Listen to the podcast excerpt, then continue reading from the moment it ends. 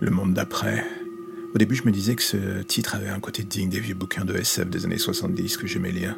On s'attendait à un truc à la Star Trek avec des mecs en pyjama qui courent dans tous les sens. Ça pourrait presque être drôle d'une certaine manière. Puis la réalité nous rattrape au vol, et l'on découvre d'un coup que toutes nos idées à la con sont terriblement loin de la réalité. Personne n'aurait pu croire qu'un simple virus faute autant le bordel dans le monde. C'est pas non plus comme si le terrain était déjà fertile d'une certaine manière. Mais bon, un virus que l'on pensait inoffensif, un truc qui nous paraissait totalement gérable. Et puis d'un coup, voici que les premiers vrais cas apparaissent.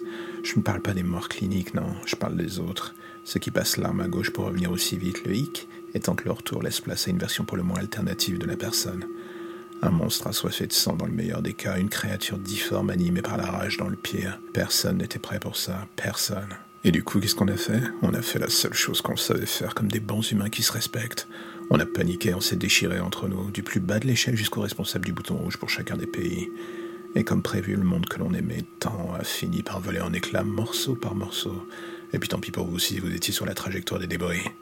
Moi, en ce qui me concerne, je le fus. J'ai pris tout ce que je pouvais prendre dans la gueule en frontal. J'ai vu ma famille se déchirer, mes amis mourir.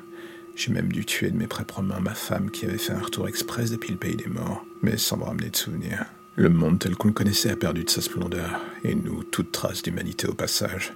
Je regarde ce qu'est devenu Paris, et au fond de moi, je ne peux réprimer un petit rire nerveux. L'ancien bobo se remémore les cafés, les brunchs et tous ses souvenirs pour le moins désuets désormais. Il ne reste plus rien de tout ça. Si vous voulez sortir, c'est à vos risques et périls. Le pillage est un mode de vie, et si l'on tombe sur des infectés, autant prier pour qu'aucun d'eux ne vous rattrape. Le monde d'après aurait dû être un rêve. En vérité, c'est devenu un cauchemar. Et le plus triste dans tout cela, et que je n'ai même plus la force de m'en émouvoir. Je dois reconnaître que j'ai fini par m'y habituer. Et ce soir, alors que je regarde par la fenêtre l'horizon en flammes, je peux pas m'empêcher de jeter de temps en temps un coup d'œil vers ce pistolet posé près de la commode. Je sais pertinemment qu'il est chargé et que je n'aurai qu'une pression à faire pour en finir, mais j'ai cette peur qui me tirerait.